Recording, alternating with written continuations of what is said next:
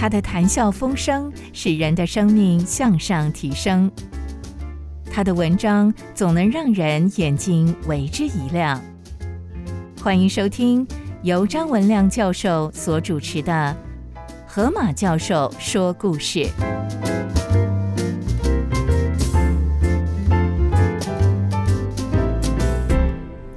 各位先生、各位女士，我是张文亮。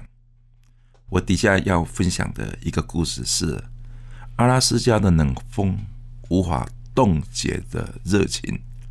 我要介绍普世保护海豹的第一人。我底下的分享，我在常常读到因纽特人啊，这是近代的翻译，我们已经不再用爱斯基摩人，因为用爱斯基摩人这个名称。啊，对于爱斯基摩人是一个侮辱。他的意思就是我们是一群喝血的人。当然，啊，这样的名词去描述在地的原住民是不公平的，应该用他们自己称呼自己的名称。因此，我底下只要我读到因纽特人，他就是爱斯基摩人的意思。让我进入本文：阿拉斯加的冷风。无法冻结的热情。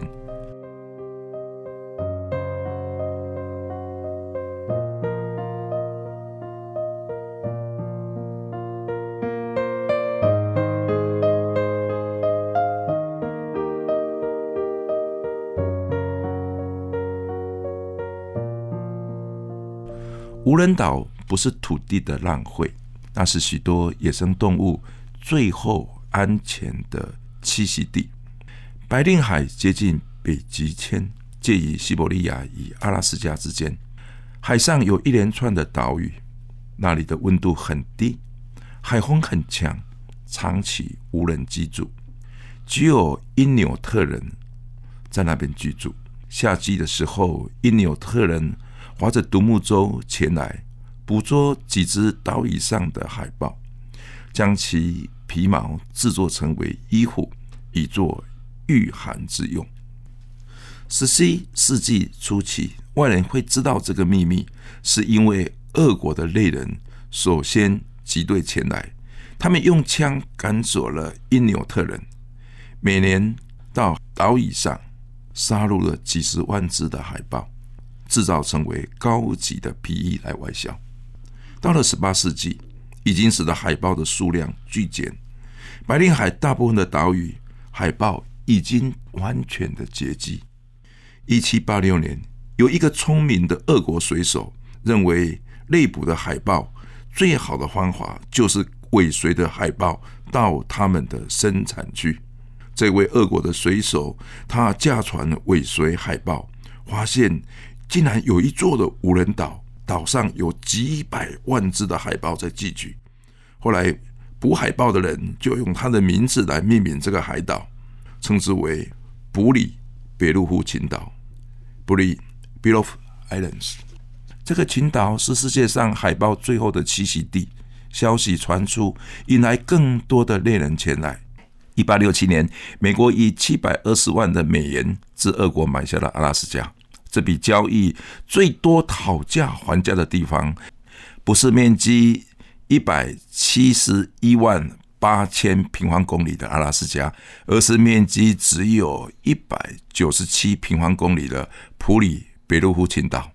俄国将普里别鲁夫群岛卖给美国的条件是保有岛屿上对于海豹的猎捕权。隔年，美国的皮衣公司与俄国的皮衣公司合作，招聘的大量的猎人前来。以致内沙的海豹越来越多，海豹大衣在市场上销路非常的好，但是美国与俄国的皮毛公司联合保密，以至于外界不知道捕猎的地方。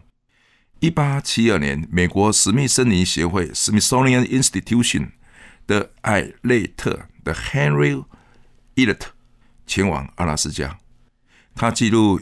因纽特人的口述历史，他记录到有一首因纽特人的歌，歌是这样的内容：我们是海豹的族人，海豹是我们迁移的向导。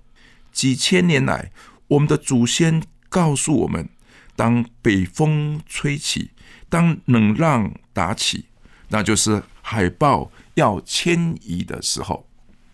我们就开始收拾，全家到海边，跟着海豹出海。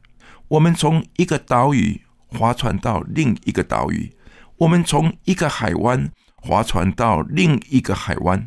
海豹往哪里去？我们就往哪里去。我们吃鱼，海豹也喜欢吃鱼。海豹知道鱼多的地方，我们共享海里的鱼。我们以海豹的皮为衣，可以挡住北极吹来的风。我们的祖先教导我们如何与海豹一起的生存，如何倾听海浪的拍打声，就知道无论是在西伯利亚或者是在阿拉斯加，只要我们与海豹在一起，我们的生活就不缺乏。艾略特知道海豹对于因纽特人的重要。但是，因纽特勒的老人告诉他：“我们过去在寒冬的时候，为要保护身体能够温暖的海豹外衣，每一年猎杀一只海豹，现在几乎都被外国的猎人给抢占了。”艾略特为了求证，他就跟着因纽特的人划船前往，到达阿拉斯加的海外三百五十公里的。普里被入夫群岛，才发现岛上的猎人正在残杀无数的海豹，甚至连小海豹他们也不放过。一八七四年，艾略特撰文公开这件事。艾略特写道：“如此可爱的动物被人无情的大量屠杀，还现场剥皮。”任何有良知的人都无法忍受这种毫不节制的杀戮。他们每年至少要杀一百万头的海豹。这种事情应该被外界知道，政府应该管制。国家最重要的资源不是拥有大片的土地，而是让野生动物可以在大地上安全。艾利特又提出来。地球上有许多的无人岛，是野生动物赖以生存非常重要的地方。艾略特更提出来，如此下去，海豹将成为濒危的物种。这样的捕杀海豹，有一天一定会灭种。我们近代非常有名的濒危物种这一个名词，就是他在这个时候首先提出来的。阿雷特生于美国俄亥俄州的克利夫兰。阿雷特从小身体衰弱，他的个性很害羞。他的父亲是个果农。阿雷特上课之后还要照顾梨树与苹果树。阿雷特的邻居是医学教育家科特兰。科特兰是美国耶鲁大学医学系的教授，也是西厨大学医学院的开创人。一八四二年。科特兰教授退休，在克利夫兰市郊经营农场。这是后来美国非常著名、有最佳果园之称的东洛科波特农场。艾雷特第一次到隔壁的果园散步，科特兰医生将他当成是学生，教他种出最好的水果的秘诀，是在将欧洲来的果树嫁接在印第安。种的延伸的果树上，艾利特向他诉苦：“我不能像其他的同学到学校上课。”科特兰医生说：“最好的教育是自己的探索。”艾利特又说：“但是我的身体不好，需要经常去医院。”科特兰教授说：“医院只是辅助我们健康的地方，最好的健康之道是走到大自然。”艾略特不知道这果园的主人是多么有名的学者。一八六二年的春天，艾略特气喘严重，只好休学。从此，他再也没有回到学校去了。科特兰教授鼓励他到果园来作画。艾略特的画非常的好，一八六三年，美国农业部举办水果绘画比赛，波特兰医生鼓励他去参展，没想到艾略特第一次参赛就获得首奖。艾略特到农业部去领奖的时候，科特兰医生给他一封信，请他到了那里之后要交给一位叫做亨利的博士。亨利是美国史密森尼学会的主任秘书。他看到信之后，立刻聘请亚雷特为协会的调查员。亚雷特上班的第一天，发现协会里面完全没有他办公室的地方，他很难过，心想：我这个失学的人去上班，果然没有自己的位置。阿雷特他正想辞职，亨利把他找去，给他第一份差事。这差事是什么？是从美国的西部要一直走路，走到加拿大的北部，从事架设电报线的探勘，并且一去就是六年。艾利特吓了一跳，接受这工作等于以后的六年都要踏在渺无人迹的地方，探寻架设电报线与电报杆的地方。艾利特回去就问科特兰医生。科特兰医生鼓励他接受这一份任务，理由是他要接下任务才能够体会到他是何等的强壮。医生又说：“大自然的美是你作画最好的题材。”后来，艾雷特他写道：“野地是给人做梦的地方，是艺术的启发；野地是给人学习，让人心胸开阔，给人乐观；野地是教人面对高山。”而不惧怕，面对川流不担心，面对寒冷不畏惧，面对炎热不暴躁。野地似乎不能给我什么有形的财富，却让我有说不完的丰富。一八六八年，阿利特自野外探勘回来，他果然肌肉结实，健康强壮。美国史密森林学会让阿利特在家休息一年，薪水照领。一八六九年，阿雷特又接任新的任务，要与美国地理学会的探险家去探勘美国黄石公园的山区与瀑布。阿雷特在那里整整三年，他左边的每一座山，他看过的每一个山谷。阿雷特写道：“我在地理的探勘学到仔细的观察，我在地理的探勘，我学到细心的记录。”以忠实的描述，阿雷特又写道：“黄石公园有古老的地景，我以新奇的眼光，我看到无限的美。”一八七一年，探勘报告交出，隔年美国政府将这个地方定为美国的第一个国家公园，非常有名的黄石公园。一八七二年，史密森林协会派他到阿拉斯加。调查因纽特人的生活习俗与环境，他以最大的热情前往，与因纽特人住在一起，学习他们的语言，过他们的生活。因纽特人看他很博学，就叫他教授，他却认为自己是因纽特人的学生。同年的七月，他搭着白令海峡的游轮到西伯利亚，船上有许多的俄国的贵族。他们坐在豪华的上舱，艾利特坐在下舱。船在海上遇到很大的暴风，游轮在大浪之间几乎要沉没。这些贵族非常的惧怕，有的抱着家人，有的抱着财产在哭泣。当中有一个少女，名字叫做马洛比多夫。他注意到这个时候，反而有个男生跑到船板上，兴致勃勃的算大浪里面有几只的海豹在游泳。马洛比多夫是西伯利亚第一美人，他的父亲是内捕海豹公司的老板。他与这位狂风中数算海豹的男生交往，后来他嫁给了他，并且为他生了十个孩子。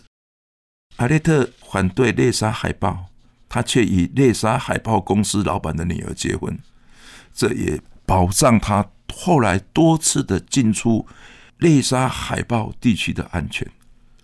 阿列特对岳父说道：“世界必须保护海豹，当成互相合作的机会，世界才有真正的和平。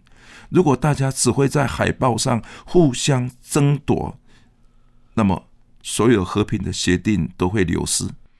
他的岳父已经失去了女儿，后来又失去了海报，结果转为最早支持进补海报的人。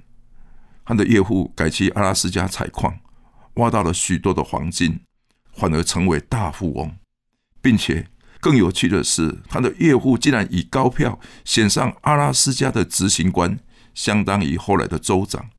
其实他很容易选上，当时阿拉斯加百分之八十五的因纽特人，百分之五是俄国人，他们全部都投票给他。一八七四年。阿列特向美国议会提出海豹滥杀之事，没有人理他。政府认为政府已经花巨款取得土地，就应该得到利益的回馈。阿列特就转向报纸杂志报道阿拉斯加的见闻。阿列特写道：“我们的国家最好从阿拉斯加得到什么呢？应该是一个梦想。有梦想才值得让我们去探索。”有梦想才值得让我们去冒险，有梦想才让我们值得去体会。美国最好的梦在什么地方呢？就是在阿拉斯加。所以，阿拉斯加的海豹是上帝给我们最好的礼物，而不是要我们杀戮、杀戮、杀戮，不断的杀戮。这样，我们留给什么是可以给下一代的呢？我们应该要保留大自然，我们应该要。保护海豹。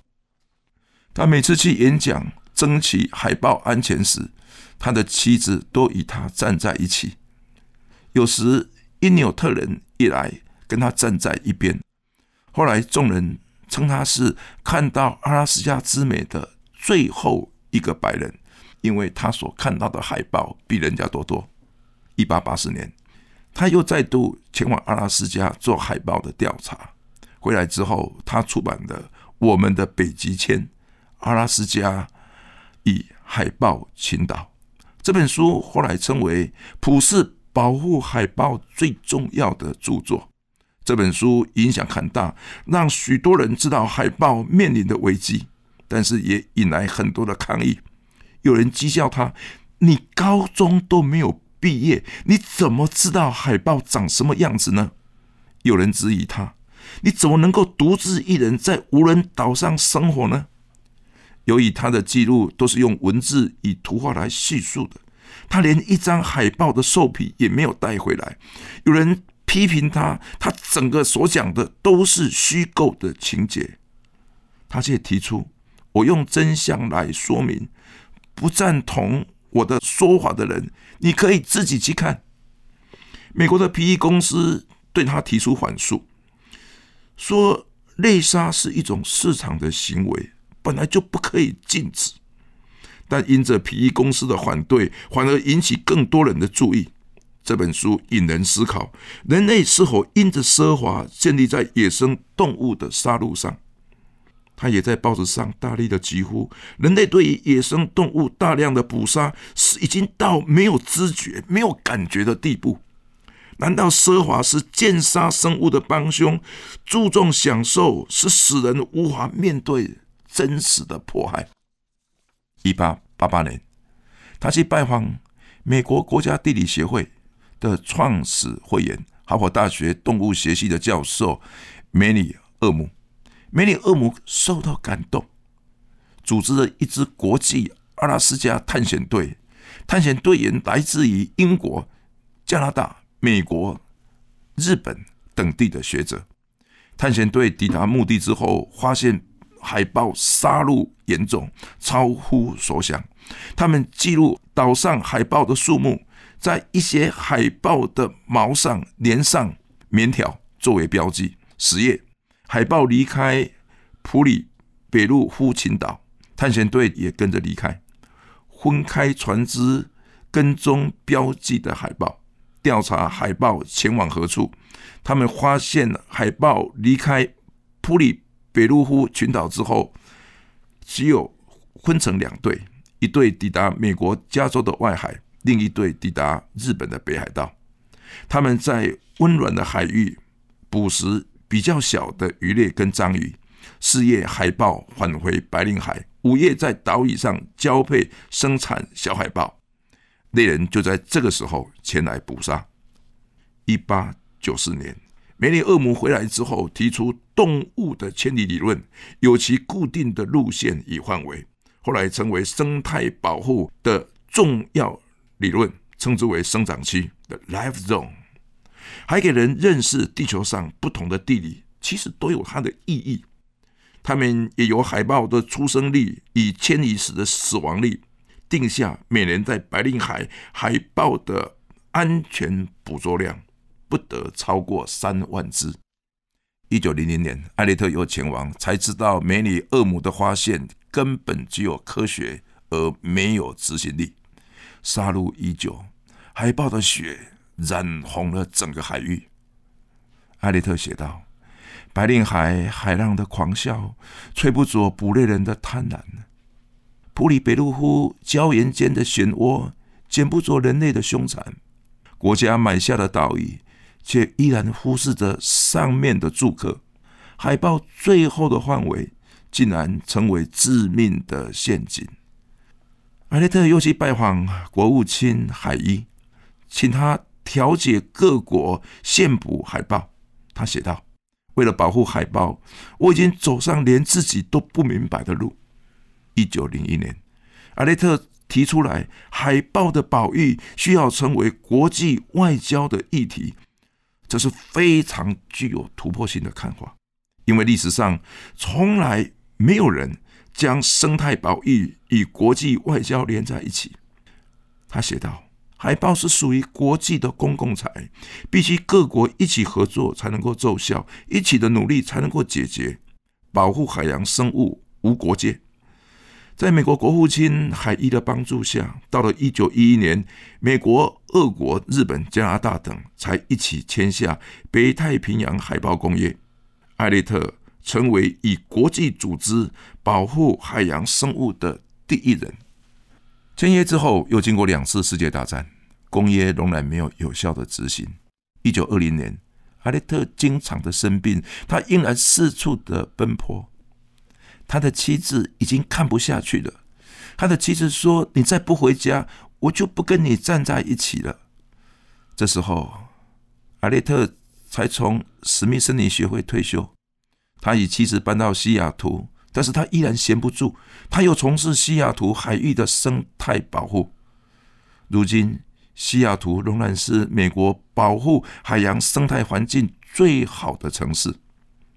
一九六零年，海豹的数量已经很少了，回归普里贝卢夫群岛的海豹已经少于一万头，再度引起国际的注意，各国才一起的组成海豹安全巡逻船。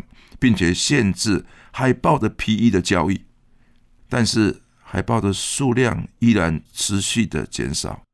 一九九九年，普里贝卢夫群岛终已成为海豹的保护区，完全禁止捕猎。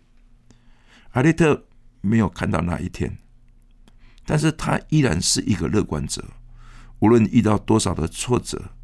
他仍然持续的争取海豹的生存权。他写道：“人类不要忘记，上帝给人最早的托付，就是要照顾动物与植物。”他被近代的科学称之为海豹的保卫者。更重要的是，他能让普世的人重视海洋生物的保护。奥雷特在史密森林学工作了三十年，他都在野外工作。他到退休的时候，他没有办公桌。哦，一个没有办公桌的工作可以做三十年，这真是一个何等美好的工作！以上，亲爱的主耶稣，我知道这个故事是我曾经到这个地方去，我曾经到这个地方去。我那时候我知道阿雷特的故事。我到西雅图去搭船到外海，看着西雅图这个城市，因着它的提倡，成为全世界最重视海洋生态的国家，同时被称之为在全世界上整个城市最具有生态之美的城市，是最适合给人居住的城市。我跟我的妻子跟孩子搭着前往海外的探勘号，哇，太美了！我只能说太美了。我真能够感谢主，在我还有一点点钱的时候，把钱花在这方面，何等的值得！我在那次的旅行里面，我才体会阿雷特所做的工作是何等的重要。有这样的一个理想者，竟然去娶捕杀海豹公司老板的女儿，他的名字依然留在美国的史密森林协会的里面。我也去史密森林协会参观，我步上他的脚踪。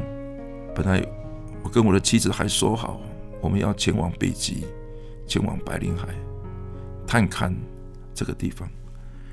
我想，我现在我再也没有机会了。但是我依然为他所做的来感谢主，为了上帝的托付，保护海洋的动物，保护陆地上的动物与植物。竟然成为一个连高中都没有读过的一个年轻人，他的梦想。何况他从小身体就不好，本来不能活很久，竟然可以长期的在海外，长期的在最寒冷的地方度过好多年。谢谢主的保守。你知道我们身体的状况，你也知道我们对于上帝所造的热情。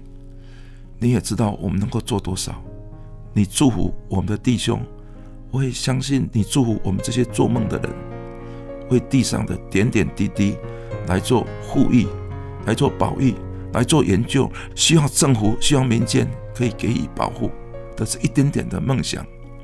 孩子也经过很多的打压，但是觉得只要是做的是对的，主你一定会带领。我感谢主。让我来过在这个地方有机会分享这个已经很少人知道的故事，我谢谢主给我这个机会，我将祷告祈求以感谢，是奉耶稣基督的名，阿门。